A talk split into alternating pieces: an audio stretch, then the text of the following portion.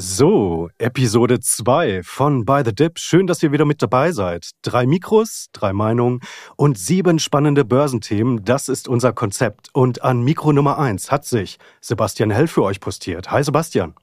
Hallo, grüß euch zusammen, grüß euch Männer. Vor Mikro Nummer 2 läuft sich Lars Erichsen warm. Hi Lars. Aber sowas von. Ich grüße euch. Und Mikro Nummer 3 darf ich wieder malträtieren. Timo Bautzus, guten Tag.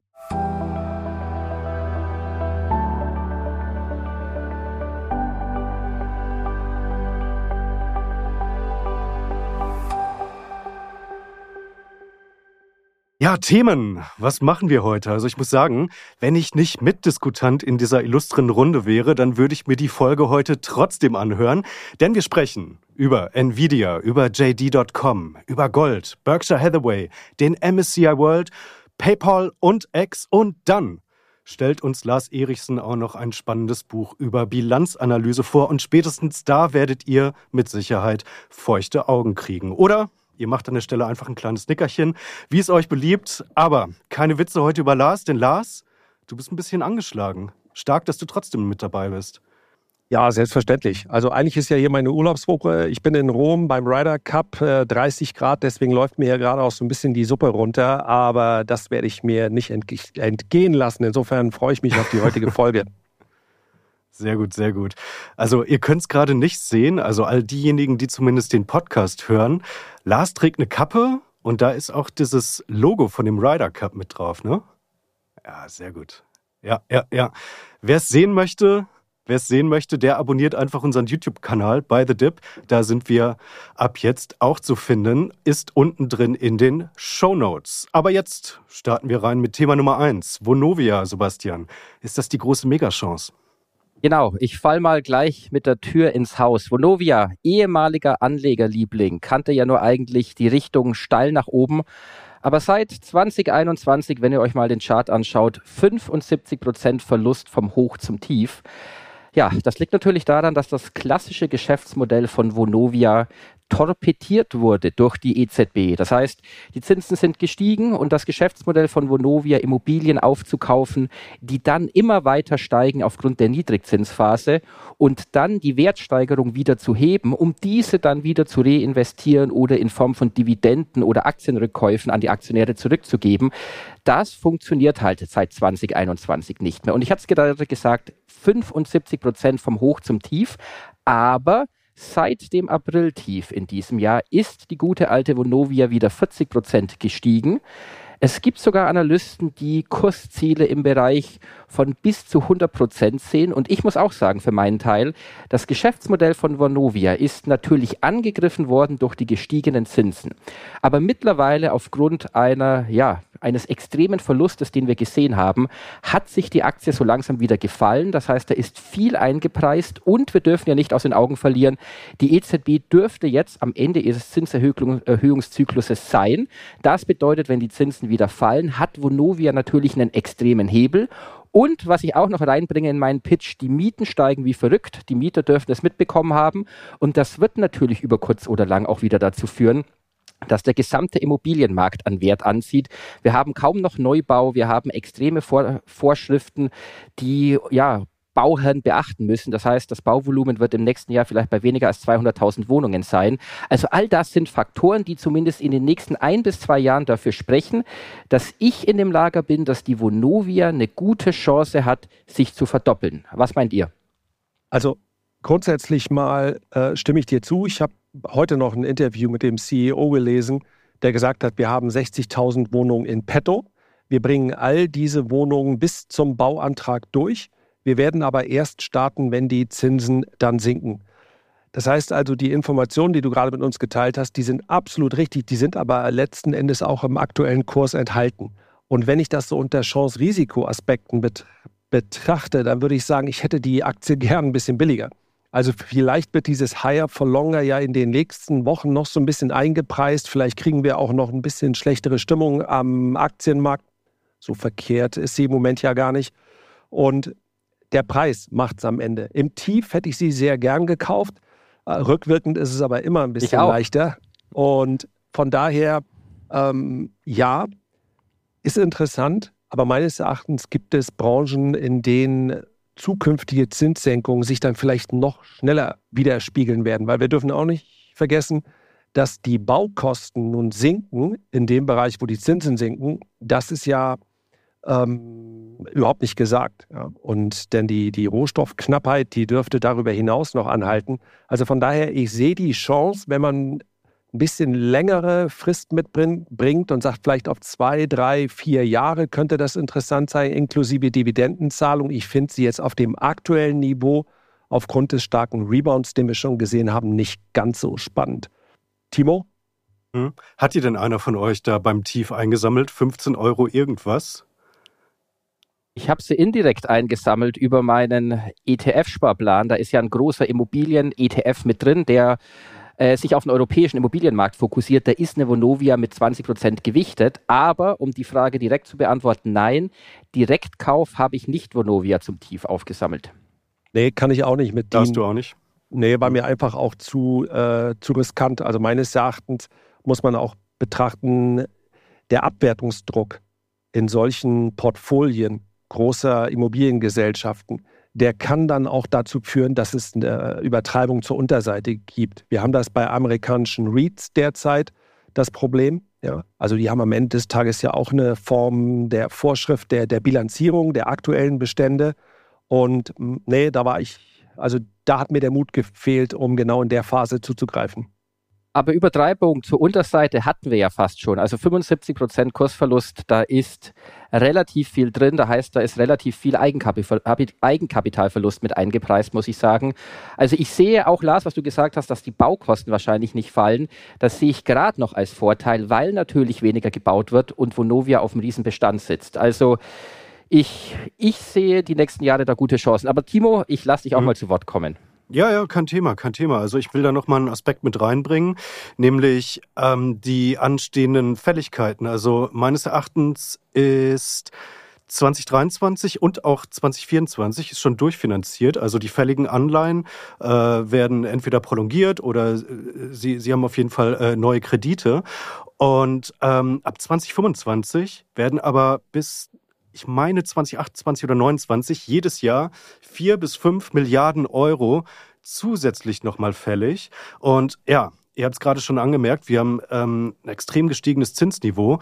Und wenn die Zinsen da nicht wirklich weit runterkommen wieder, dann wird Vonovia da mit Sicherheit, ähm, ja, also Probleme bekommen, wäre jetzt zu viel gesagt, aber dann ähm, verschiebt das natürlich dort bei denen einiges. Die haben gerade eine, eine durchschnittliche äh, Finanzierungs, ähm, durchschnittliche Finanzierungskosten von 1,75. Und ich sehe da jetzt ehrlicherweise keine guten Chancen, dass die da bei diesen durchschnittlichen 1,75 dann äh, länger bleiben könnten. Also das will ich jetzt auch noch mal kurz mit in den Raum schmeißen. Aber vielleicht, also für mich, ich finde ich find die Branche interessant, weil wir wissen, dass die Zinssenkungen kommen werden. Aber ich finde dann wirklich das, was Sebastian bisher schon gemacht hat, fast ein bisschen interessanter. Also nicht auf eine Einzelaktie zu setzen, sondern vielleicht auf einen Branchen-ETF. Das stimmt natürlich. Du hast halt bei einer Vonovia ja, gemäß des Podcasts bei The Dip wirklich eine interessante Chance. Und natürlich, du hast die Fälligkeiten anstehend, aber natürlich gehe ich davon aus, dass da viel eingepreist ist. Aber muss ja nicht jeder immer mit meinen Ideen übereinstimmen. Stimmt's, Timo? Du hast ja auch was Spannendes mitgebracht. Ja, richtig, genau. Und da bin ich auch sehr gespannt, ob ihr zwei mit meinen Ideen da übereinstimmt oder mit, mit meiner Idee. Ich habe sie auch schon umgesetzt im Portfolio, ganz, ganz frisch bei mir reingewandert. Ins Depot ist nämlich die JD.com, chinesischer E-Commerce-Gigant, der ja in einer äh, in einem fetten Bärenmarkt drinsteckt. Also die, die Aktie ist super ausgebombt. Der Chart, ähm, der schreit eigentlich äh, fallendes Messer, nicht anfassen. Ich habe da trotzdem jetzt erstmal eine kleine Tranche aufgebaut. Und zwar einerseits, weil ich glaube, dass die äh, chinesische Volkswirtschaft es sich nicht leisten kann, die chinesischen Konsumenten dauerhaft im Stich zu lassen. Also die aufstrebende Mittelschicht dort, die, die will weiter Wohlstand generieren und den wollen die dann letztendlich irgendwie auch ausgeben. Und ich denke, dass da die Chancen ganz gut stehen, dass die Chinesen in den nächsten Monaten auch mehr tun werden, dann auch fiskalpolitisch, also ein bisschen mehr Geld da auch in den Markt pumpen. Mal sehen, was da äh, konkret kommen könnte. Und einer der Profiteure wäre JD.com meines Erachtens nach. Ähm, die generieren solides Cash, also obwohl sie fundamental auch naja, jetzt natürlich irgendwie ein bisschen Probleme hatten in den letzten anderthalb, zwei Jahren. Aber ähm, also Cashflow läuft auf jeden Fall. Und ähm, eine, eine historisch günstige Bewertung besteht auch. Also das Kursumsatzverhältnis ist gerade bei 0,3.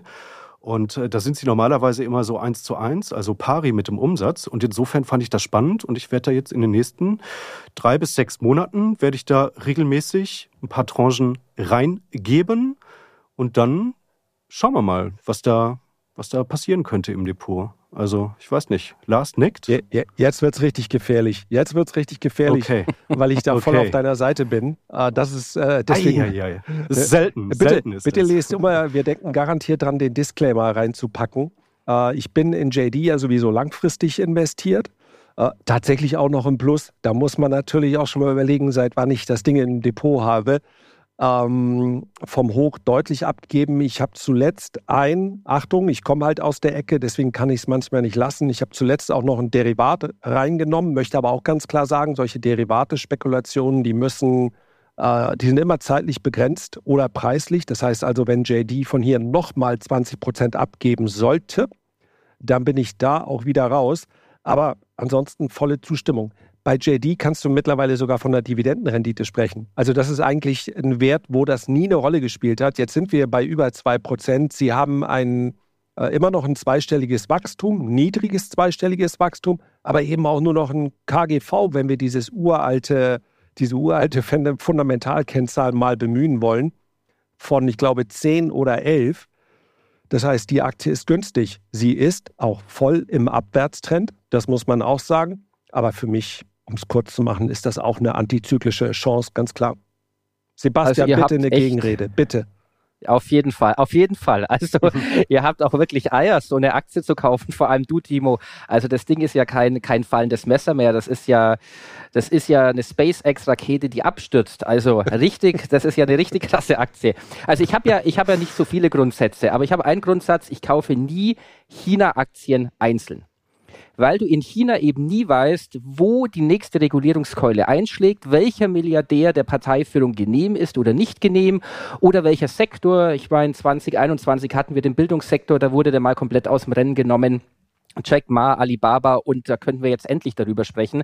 Also, wenn ich auf einen chinesischen Konsumsektor setzen wollen würde, und da hast du schon recht, Timo, in China ist so der Anteil am BIP des Inlandskonsums 30 Prozent, in den USA ist es etwa 70 Prozent. Also, da ist schon der Hebel. Aber da würde ich vielleicht, so wie man im Amerikanischen gerne sagt, so einen China Proxy nehmen. Also eine Louis Vuitton, da kannst du natürlich auch an dem Konsum mitverdienen indirekt. Aber ich bin zumindest da bei euch. Ich sehe China als extrem ausgebombt an. Die Stimmung ist brutal schlecht der Anleger gegenüber China. Die Mittelzuflüsse gehen eher raus als rein, aber ich würde dann eher breit in China investieren über einen ETF, der ins A-Aktien hat, B-Aktien, also die Festlandaktien, als dass ich mich auf eine Einzelaktie jetzt wie JD.com festlegen würde. Also da gerne eine Gegenrede von mir, das wäre mir ja. jetzt ein zu heißes Eisen, aber ich, ich drücke euch die Daumen. Ja, danke, danke. Aber Sebastian, gib's zu. So ein bisschen hat es dir auch in den Fingern gejuckt, ne? Mit JD. So ein ganz kleines bisschen. Gib's zu. Ja, aber dann musst du es Vollgas machen wie Lars und noch ein Derivat draufsetzen. Also das ist ja dann China-Aktien ja. auf Steroiden. Es muss auch ja, Leute geben, drei, die fahren Hebel noch bei 30. Geld rüber. ja, genau. Nee, nee, ganz so viel ist es nicht. Nee, tatsächlich finde ich das von Sebastian äh, vernünftig. Also die, die, äh, ich glaube auch ähm, als äh, Spekulation für die Leser eventuell äh, werde ich auch einen ETF nehmen, aber da warte ich dann auch noch mal eine Bodenbildung ab. Das ist äh, tatsächlich noch ein fallendes Messer, wobei ich auch sagen muss, ich habe ja nicht gesagt, ich hätte nur eine chinesische Aktie gekauft. Also insofern. Ähm, das heißt, du hast 100 JD-Aktien gekauft. Ich verstehe schon, was du, was du meinst. nee, nee, ein bisschen gestreut habe ich äh, tatsächlich schon, aber ganz klar, äh, High Risk, dem aber meines Erachtens, und da habe ich ja immerhin Timo auf meiner Seite, auch High Reward entgegensteht. Wir werden uns in Wir sechs Monaten wieder unterhalten. beobachten. Genau. Für die Hörer. Wir werden das mal beobachten in einem halben Jahr und dann den Finger in die Wunde legen. Mal schauen. Ja, ja, bei, der, bei dir und der Vonovia, ne? Da, den Finger. ja, genau. die Wunde, die, ist, die wird klaffend groß sein. Groß wird die. Okay, ähm, lass uns schnell rüber zum nächsten Thema. Ähm, Lars, du hast was Interessantes mitgebracht mit Warren Buffett. Berkshire Hathaway versus MSCI World habe ich mir als Stichwort notiert. Hm, was hat es damit auf sich? Ich habe tatsächlich mal einen Vortrag gehalten, zu dem ich ziemlich viele Rückfragen bekommen habe. Das war auf der Invest in Stuttgart. Da habe ich natürlich, muss ja was drüber stehen, damit auch ein paar Leute kommen. Wenn ich nur eine, beziehungsweise in dem Fall nur drei Aktien kaufen würde, habe ich es mir einfach gemacht und Beteiligungsgesellschaften rausgesucht. Und wenn man sich Berkshire Hathaway anschaut, ja, die Beteiligungsgesellschaft schlechthin von Altmeister Warren Buffett, dann kann man ja auf die Idee kommen, naja, statt Fonds oder statt ETF, zumindest in den letzten zwei, drei Jahren hat Berkshire auch den SP 500 wieder knapp geschlagen. Besser als der MSCI World ist er auch gelaufen. Davor gab es mal ein paar schwache Jahre. Also wenn man sowieso schon so eine Top-Gesellschaft hat, ob man nicht statt dem MSCI World der ist vielleicht für den einen oder anderen ein bisschen zu langweilig, sagt, na, dann kaufe ich mir regelmäßig Anteile von Berkshire Hathaway. Da man darf ja nicht vergessen, es sind ja nicht nur Warren Buffett und Charlie Munger, sondern ja, die, die Investmentgesellschaft dahinter, das Board, das Management, das sind alles, die haben bewiesen, dass sie es richtig gut können. Die waren sogar bei einigen IPOs dabei. Ich glaube, Snowflake haben sie zum IPO-Preis äh, direkt gekauft. Und von daher wollte ich das einfach mal als These in die Runde stellen. Ja, man ist dann in Einzelaktien letztlich investiert. Das ist für viele auch etwas, was sie ein bisschen sympathischer finden als ETFs. Und ich kann gleich mal vorwegnehmen, meine Meinung, das eine ersetzt das andere nicht. Wenn es nicht Berkshire Hathaway wäre, dann ähm, würde ich mir das sogar überlegen. Persönlich setze ich ja lieber auf Einzelaktien. Aber für mich ist da nach wie vor, und ich weiß jetzt, spätestens jetzt gibt es Haue, äh, Im börsennotierten Portfolio ist halt Apple mit über 50 Prozent gewichtet oder knapp 50 Prozent gewichtet. Das ist mir zu viel. Und das ist eigentlich der Grund, weshalb ich es nicht machen würde. Ich, ansonsten gibt es einige sehr interessante Beteiligungsgesellschaften. Die Investor AB aus Schweden finde ich auch noch sehr interessant. Und damit kann man breit gestreut in den Markt gehen, ohne dass man sich ein Portfolio von 15 oder 25 Werten aufbaut. Was meint ihr? Also ich muss ich muss mal kurz sagen, die, die Apple-Problematik, bevor ich gleich zum Thema komme, die wird ja immer angeführt, wie du sagst, Lars, Apple ist 50 Prozent, aber halt im börsennotierten Portfolio. Wenn du die Cash-Komponente reinnimmst und die nicht gelisteten Beteiligungen, dann hat Berkshire fast eine Bilanzsumme von einer Billion und dann ist Apple halt bei irgendwo 20 Prozent und das hast du auch schnell in irgendeinem ETF mit drin. Also deswegen sehe ich so. Aber ich muss sagen, die Frage ist eigentlich von dir falsch formuliert. Es geht nicht um Berkshire oder MSCI World, es geht um Buffett oder MSCI World. World. Und ich bin nicht so überzeugt wie du, dass die Entscheidungen im Hintergrund, die Berkshire zu dem gemacht haben, was sie ist, also du kannst ja auch Langfristvergleiche nehmen, die Berkshire Hathaway gegen S&P, gegen MSCI World. Also gibt es ja große Zeiten, wo die deutlich besser waren. Aber das kam auch aus einer Phase heraus, wo Berkshire kleiner war, wo Buffett und Manga als kongeniales Team schneller und flexibler agieren konnten. Ich meine, schaut euch die große Finanzkrise an. Da gab es keinen Deal, wo Berkshire nicht mit den geilsten Konditionen drin waren. Die hat keiner mehr in Corona angerufen, weil es einfach so viel Geld gab. Die Notenbanken haben das übernommen. Das heißt, was ich damit sagen will, ist zum einen, Buffett ist jetzt 93, er wird jetzt irgendwann abtreten auch wenn ich, wenn ich ihm ein langes Leben wünsche, aber ob das Team dahinter, also die zwei Stellvertreter Ted und Todd, ob die diese Fähigkeiten in Anbetracht dieser gigantischen Summe, die Berkshire Hathaway zum Anlegen hat, ob die da nochmal eine Ausperformance in den nächsten 10, 20 Jahren schaffen, da bin ich skeptisch. Also ich muss sagen, ich habe sowohl den MSCI World im Portfolio als auch eine Berkshire, weil ich Buffett-Fan bin. Aber wenn ich jetzt entweder oder mich entscheiden würde, würde ich immer ein MSCI World nehmen aufgrund der Selbstreinigung, dass wenn die Aktien innerhalb oder eine Aktie versagt, dann investiert der MSCI World woanders. Und wenn die USA versagen sollten und Europa, ich weiß, das klingt jetzt erstmal sehr ja, äh, unglaubwürdig, aber angenommen, Europa wird der Aktienmarkt der Zukunft, würde sich eine MSCI World ETF einfach automatisch reinigen. Und da würde ich jetzt um, also nicht unbedingt in Anbetracht des Alters von Warren Buffett und Manga darauf setzen, dass die weiterhin so eine krasse Outperformance bringen wie in der Vergangenheit. Also, Timo, ich gebe ab. Falsche Frage, aber immerhin gleiches Fazit. Also dann ist es ja. dann passt es wieder, passt stimmt. wieder. Ja, virtuelles High Five an Sebastian von meiner Seite. Also ich sehe das ganz genauso. Falls Buffett und auch Manga irgendwann nicht mehr da sein sollten, äh, ich glaube, dann wird Berkshire Hathaway insgesamt auch an Strahlkraft verlieren. Ich meine, wenn die beiden dann nicht mehr wie wie Bimmel und Bommel da auf der Hauptversammlung sitzen. Ich glaube, dann gibt es auch keinen Grund mehr, dort wirklich äh, hinzureisen und dann also äh, äh, Laola-Wellen da im Stadion ähm, abzuhalten.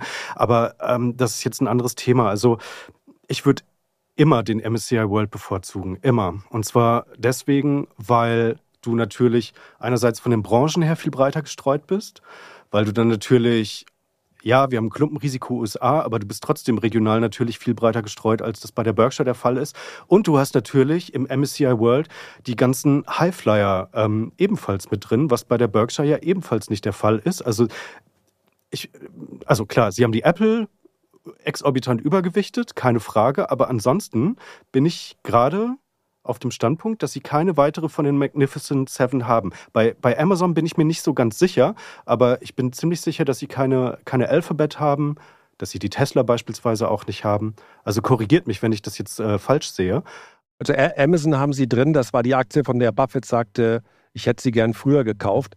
So ähnlich wie wir mhm. gerne Bonovia bei 15, aber das kann man natürlich rückwirkend immer leicht sagen. Also insofern äh, nee, finde ich auch eine, eine absolut äh, validen Gegenstandpunkt. Ich habe es auch nicht gemacht. Es war einfach nur so ein, so ein Gedanke, mhm. der mir im, im Anschluss an, diese, ja, an diesen Vortrag kam. Ich glaube auch, das eine ersetzt das andere nicht. Und ich bin zwar nicht so ein Riesenfan vom MSCI World, weil, ja, wenn selbst Gerd Kommer sagt, der ist zu Nordamerika-lastig, dann, aber es ist immer noch der Einstiegs-ETF schlechthin und es ist hundertmal besser in den MSCI World zu sparen als Riester, Rürup, Bausparvertrag, Lebensversicherung, Kapitallebensversicherung oder gar nichts machen. Also insofern ähm, lassen wir dem MSCI World die Ehre, die er verdient.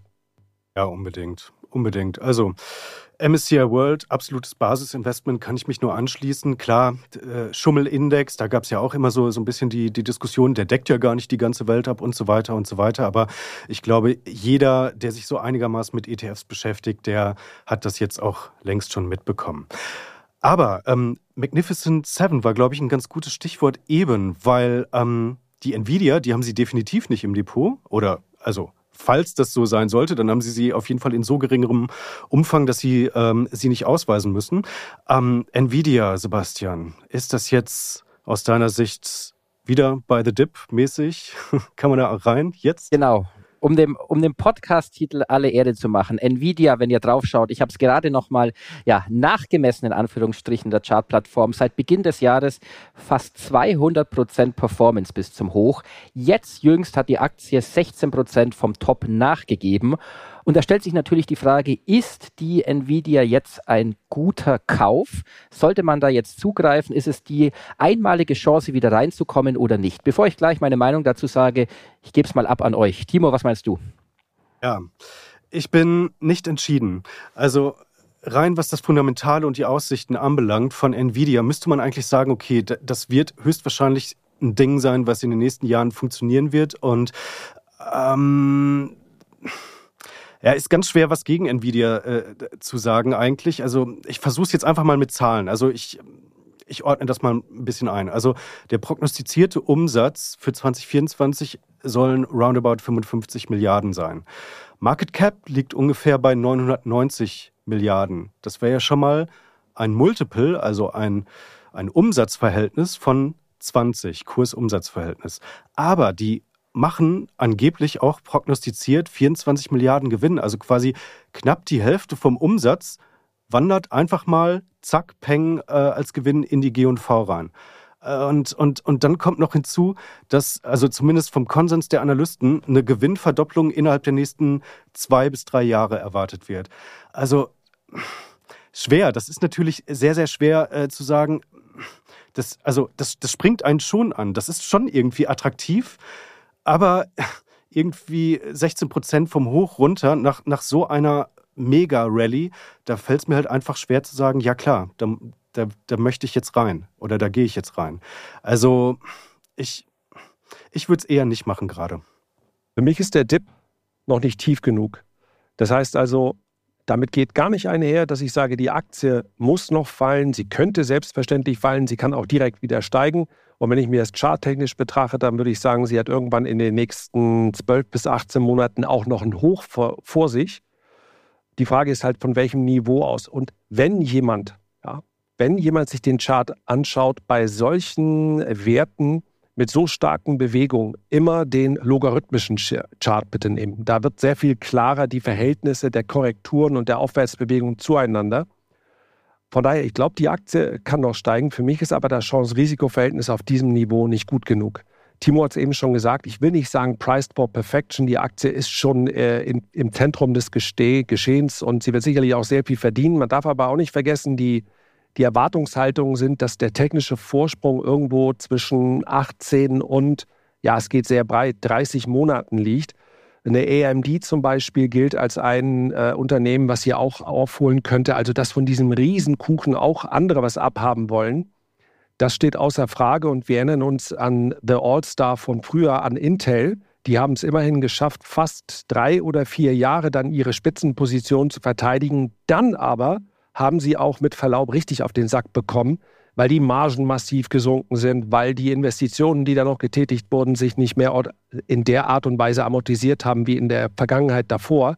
Also, dass jemand im Hardware-Bereich, und letztlich ist es das, über Jahre hinweg mit solchen Multiples, wie Timo eben gesagt hat, so einen Vorsprung bekommt, solche Vorschusslorbeeren, das wäre eher ungewöhnlich. AI mag größer sein als alles, was wir erlebt haben und wird sich sicher auch entwickeln, aber ist natürlich auch ein Trend, der sich nicht nur für einen Hardware-Hersteller dann am Ende des Tages auszahlen wird.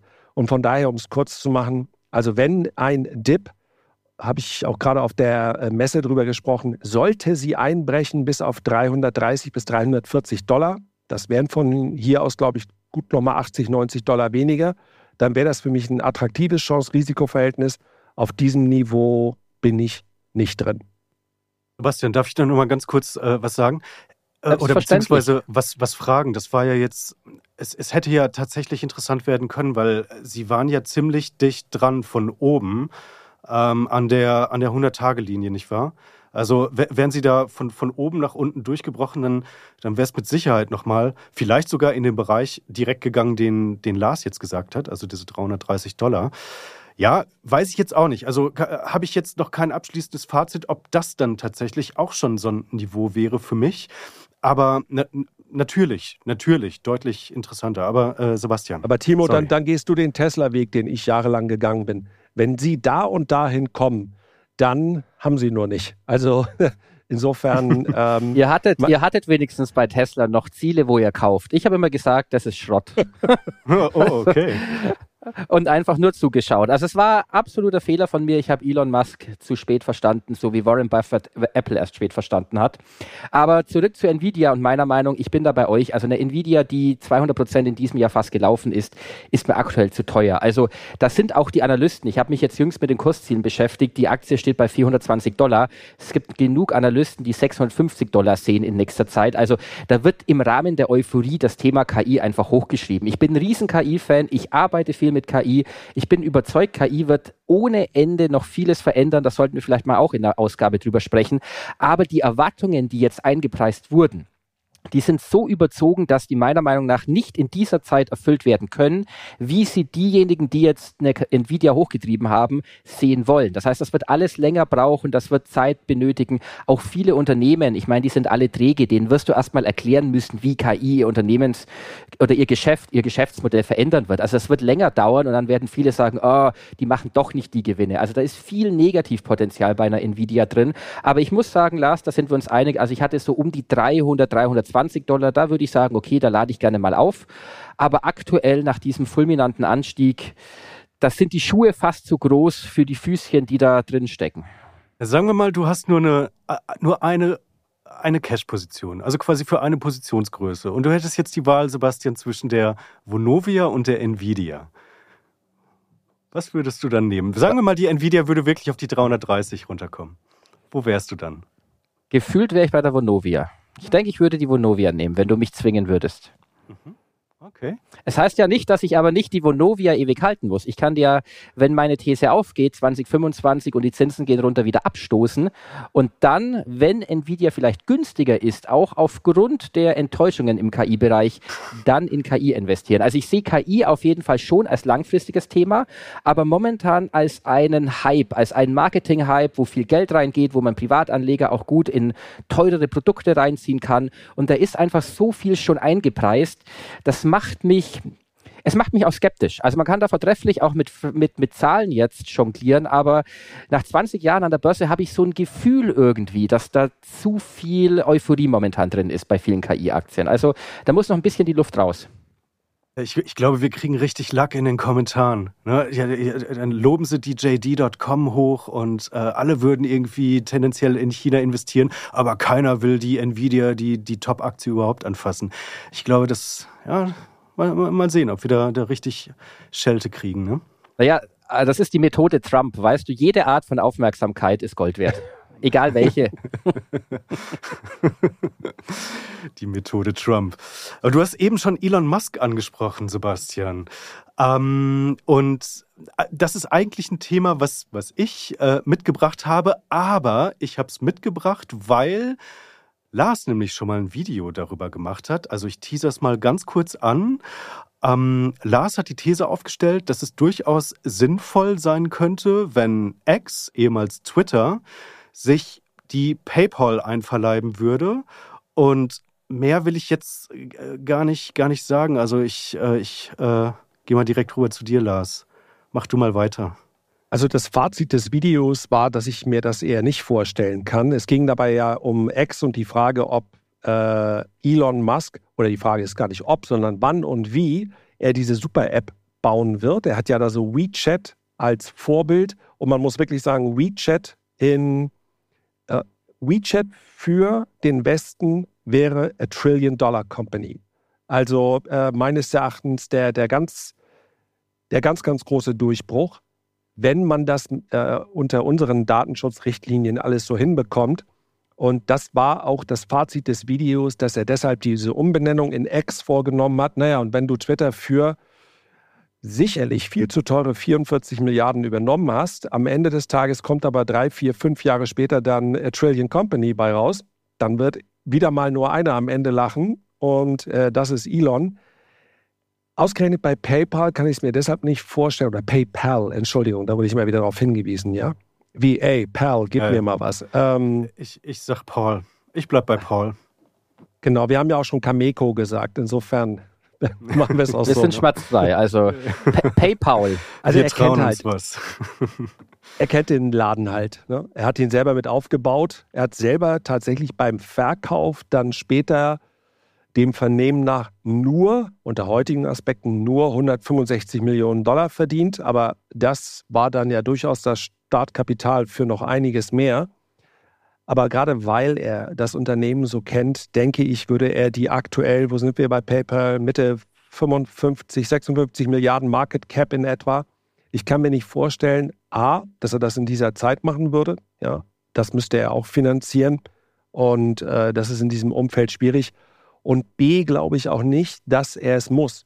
Ja, ich will damit PayPal gar nicht schlecht reden, aber meines Erachtens ist das eine Aktie, die auf tieferem Niveau günstig sein könnte Momentan sehe ich sie einigermaßen hinsichtlich des Kundenwachstums und der Margen einigermaßen fair gepreist, also nicht deutlich unterbewertet. Und dass Elon jetzt hergeht nur für die Infrastruktur und sagt, ich, äh, ich kaufe PayPal, halte ich für eher unwahrscheinlich. Naja, bei Elon Musk musst du eigentlich mit allem rechnen. Aber ich habe noch einen Fun Fact für euch. Hm. Wusstet ihr, von wem Elon Musk X.com gekauft hat? Von 2017 von PayPal. Oh. Die Domain x.com hat Elon Musk 2017 von PayPal zurückgekauft. Also das mal als Fun Fact am Rande. Aber ich muss sagen, bei Elon Musk weißt du ja nie, was er macht. Ich könnte mir, also ich habe schon eine gewisse Wahrscheinlichkeit für die Vorstellung, dass er PayPal kaufen könnte mit x.com, weil er die Infrastruktur kauft und natürlich die Daten der hunderten Millionen Nutzer. Aber das viel Spannendere ist doch eigentlich, ob X.com nicht am Ende im Sammelsurium von Muskschen Unternehmen bei Tesla endet. Also wenn ihr euch mal zurückerinnert, 2016, Solar City, das war so das Unternehmen Elon Musk, wo überall in den USA kommen Dachplatten drauf mit Photovoltaik und Schieß mich tot und was weiß ich. Und als das immer schlechter lief und so ist das irgendwann für 2,6 Milliarden bei Tesla abgeschoben worden und reingestopft. Das heißt, wenn die Super-App, von der Elon Musk immer wieder spricht, und er ist ja ein begnadetes Marketing-Genie, wenn sich das nicht so manifestieren sollte, wie er denkt, gehe ich davon aus, dass Tesla auf einmal X.com aufkaufen wird und irgendwie innerhalb des Tesla-Ökosystems verwurschten. Ob da dann PayPal noch dranhängt am Ende, ja, das wird davon einfach abhängen, ob diese Super-App kommen wird, ob Musk dadurch einfach mit der Fantasie die Bewertung von X.com erhöhen kann, weil er beleidigt ja dann wieder seine Aktienpakete dagegen, dann könnte ich mir schon eine PayPal-Übernahme vorstellen vorstellen. Aber jetzt so aus der Kalten heraus, im Moment sehe ich es eher auch nicht. Zumal man ja auch ja. sagen muss, er hat massiv investiert. Also äh, ich würde heute gern das Thema noch zur Seite stellen. Ich habe aber fürs nächste Mal, das kann ich jetzt schon sagen, was mit, nämlich den Weg dahin, wie Tesla möglicherweise in den nächsten drei Jahren zum wertvollsten Unternehmen auf diesem Planeten wird. Ich möchte allerdings noch eine, ja, das klingt jetzt ein bisschen ominös, aber ich möchte, ich kenne jemanden aus dem Sell-Side Research, der relativ gut vernetzt ist und da warte ich noch auf ein Telefonat nächste Woche. Äh, ich wusste nicht, wie viel Tesla mit AI macht. Und das kann natürlich auch am Ende des Tages auch eine Zusammenführung sein, ähm, die, wie du es eben angesprochen hast, dann aber unter dem Dach von Tesla selbst stattfindet. Ja, und ähm, äh, ich glaube, nächsten Monat im Oktober wird der Cybertruck äh, rauskommen. Und du hast ja vorher gedacht, diese Studien, das Ding baut er doch nicht wirklich so macht er und kommt auch äh, raus. Aber wie gesagt, Tesla-Thema wollen wir heute gar nicht aufmachen. Äh, bei dem Bild, was sich für mich da so ergibt, passt aber nicht rein, jetzt zu sagen, ich nehme nochmal 50 Milliarden in die Hand und kaufe PayPal. Das wird dann eher für ein anderes Unternehmen. Also ich glaube, PayPal mit seinen hat einen relativ steady Cashflow, hat immer noch, ich glaube, mehr als 400 Millionen äh, aktive Konten. Das könnte so für Private Equity interessant sein, falls, falls PayPal nochmal in so eine Ausverkaufswelle reinrutscht. Weil man muss sagen, egal wie positiv die Börse ist, die Aktie kann kaum davon profitieren. Und ähm, insofern will ich nicht ausschließen, dass irgendjemand PayPal kauft. Ich glaube aber nicht, dass es Elon Musk sein wird. Mit wem wirst du telefonieren? Mit, mit Cathy Wood? Die prognostiziert ja, für, für, ich für, sagen. für Tesla irgendwie, für, für Tesla eine, eine Verachtfachung innerhalb äh, der nächsten drei Jahre, vier Jahre, glaube ich. Ja, sportliches Ziel. Also ich glaube, ja, Worst Case 4000, ne? Ja, ja, da, worst case, worst case. Ja. Aber ähm, Gegenrede, ich sehe es anders. Also ich glaube, X ist ja, er hat es für 44 Milliarden gekauft und ich weiß nicht, ob das jetzt wirklich stimmt, aber äh, irgendwo habe ich aufgeschnappt oder gelesen, dass X jetzt angeblich äh, unter 10 Milliarden wert sein soll. PayPal, ihr habt es eben schon gesagt, irgendwas um die 55 bis 60. Also ähm, ja, das wäre zumindest mal eine, also eine, eine komische Übernahme. Und ähm, dann auch diese Integration mit, mit dieser Super-App. Also mir ist kein anderer Case außer WeChat bekannt, dass das funktioniert hat. Und das funktioniert halt offenbar auch nur in, ähm, in China. Oder sagen wir mal ähm, in Asien, sagen wir es so. Weil mir, mir ist kein, kein Use Case bekannt. Ich meine, Facebook hatte ja auch schon Ambitionen, da irgendwie sich zu so einer Super-App zu wandeln, hatte auch so eine Art äh, Tinder installiert und ähm, ich, ich, also da, da weht ja, glaube ich, über diese Facebook-Tinder-Geschichte, da weht ja so ein, wie in so einem Western, so ein, so ein äh, einsamer Heuballen weht da, weht da durch diese Anwendung. Also das ist, äh, ich glaube, da kannst du reinbrüllen und dann kommt hier ein Echo zurück. Das ist also ganz, ganz traurig. Und ehrlicherweise kann ich mir das auch so nicht vorstellen. X, quasi eigentlich so ein, so ein, so ein Mediendienst, ne?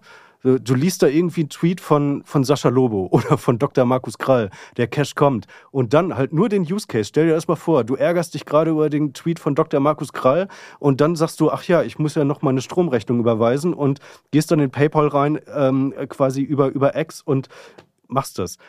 Sehe ich irgendwie gar nicht. Also das, das passt irgendwie aus meiner Sicht irgendwie nicht so richtig zusammen. Und deswegen möchte ich jetzt nochmal so einen anderen Namen oder ein anderes Unternehmen mit reinbringen, wo ich mir das schon viel eher vorstellen könnte, dass es passen würde.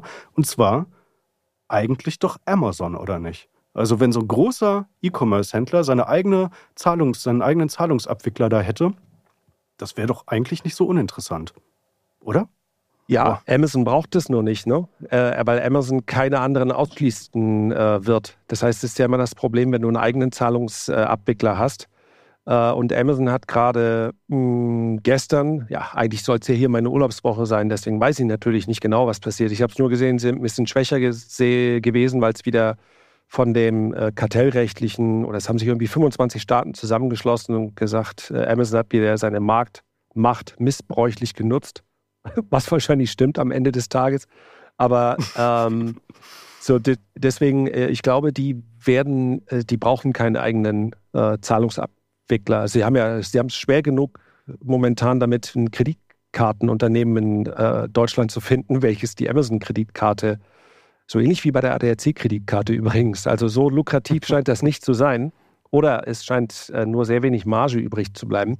Also äh, glaube ich eigentlich auch nicht. Ich glaube, PayPal muss sich, wenn, dann da alleine äh, rauskämpfen. Und WeChat, noch ein Wort übrigens dazu, die, das, wenn du in die chinesische App reingehst, das können wir ja nicht, weil wir sie nicht runterladen können, aber du kannst dir so Simulationen angucken. Also es ist nicht, äh, es ist nicht diffus oder wild da drin, sondern du hast quasi eine Über-App und kommst dann in die verschiedenen Unterbereiche rein. Du musst halt nur eine App äh, laufen lassen. Aber wie gesagt, unter datenschutzrechtlichen äh, Bestimmungen in Europa, und das ist ja nochmal in jedem Land unterschiedlich, also spätestens bis in Deutschland ein WeChat-Klon ankommt, äh, das werden wir, wir, drei wahrscheinlich nicht mehr erleben. Aber so eine, äh, wenn es letztlich nur ein Dach ist für verschiedene Anwendungen, dann will ich das nicht ausschließen. Aber ich, ich gebe dir recht, das ist, ist schwierig. Gut, gut. Dann machen wir mal weiter mit Goldglas. Das ist schon wieder ein Thema von dir.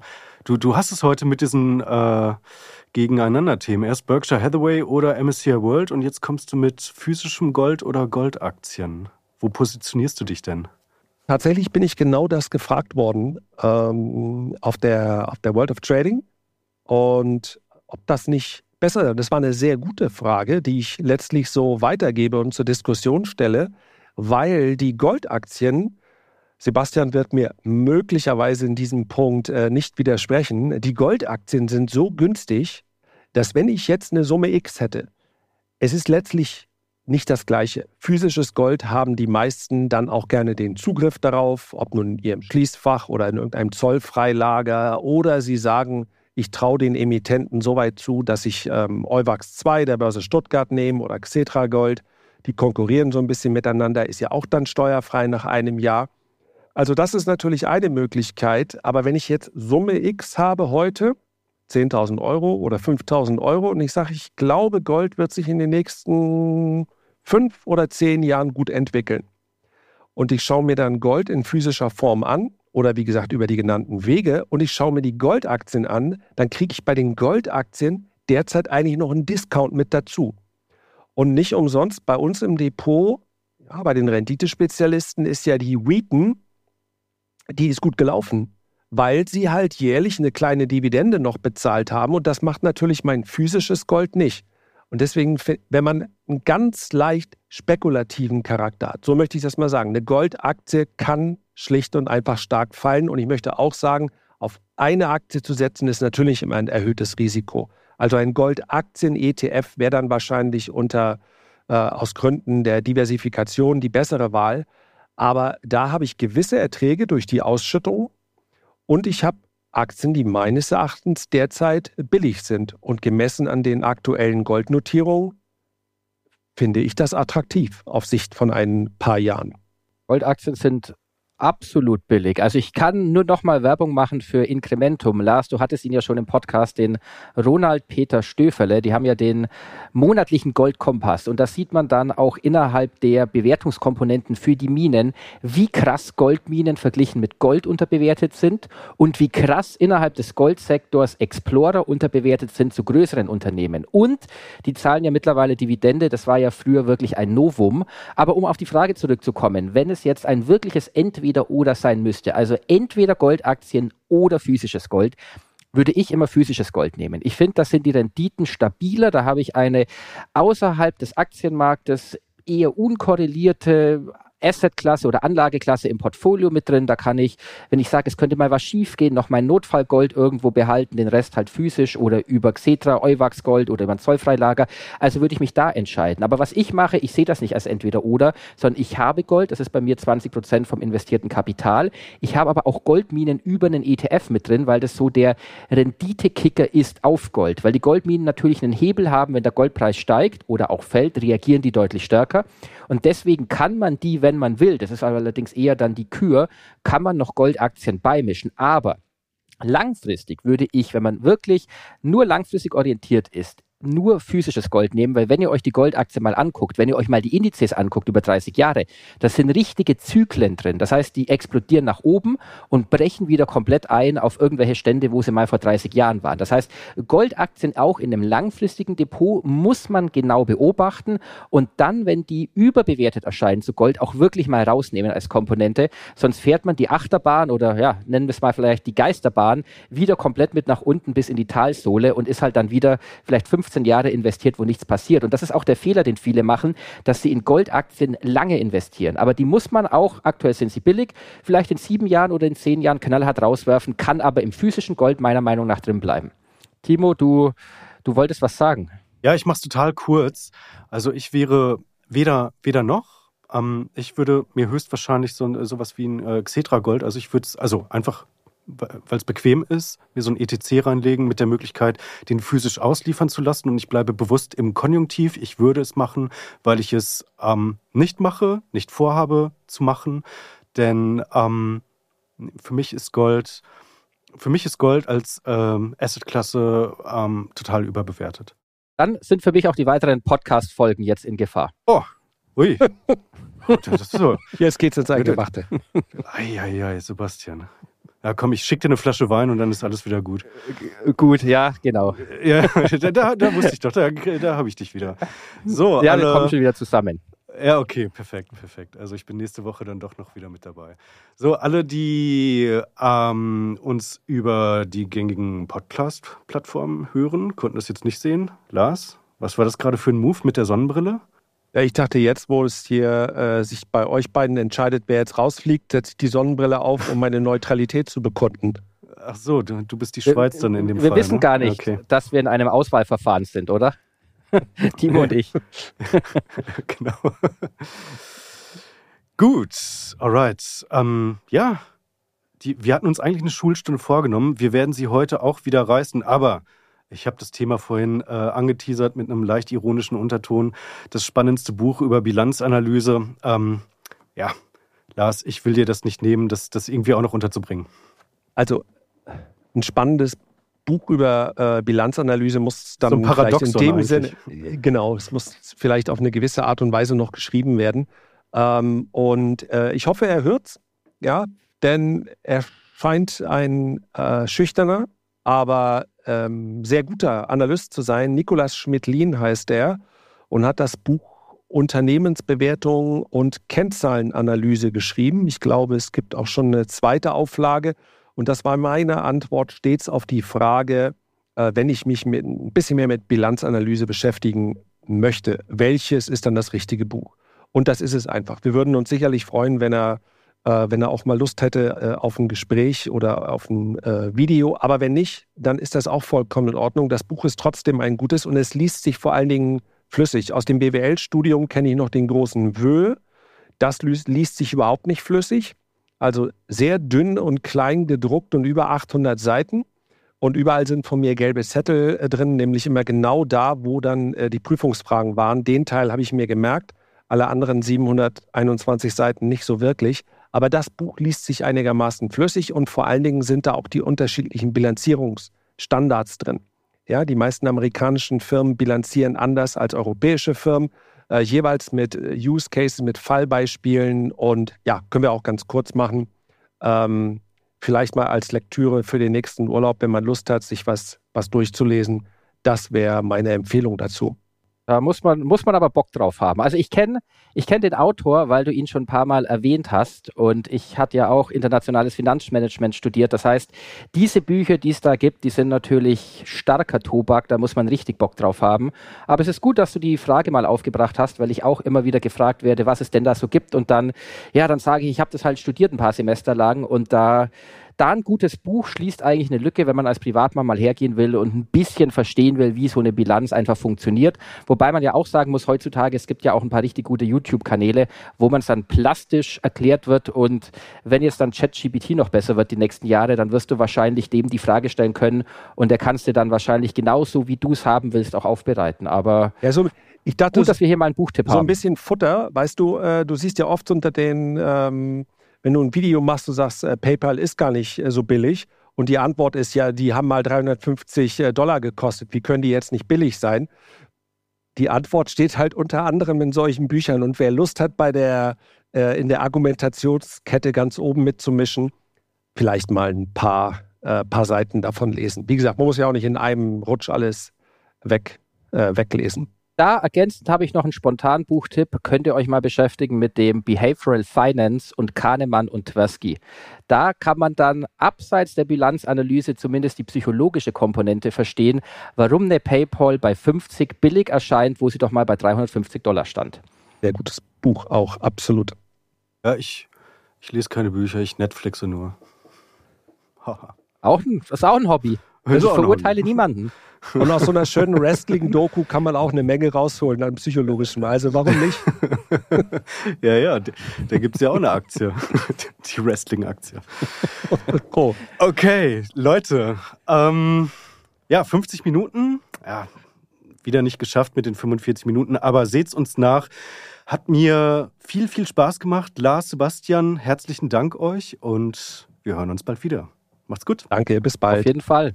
Danke euch. thank you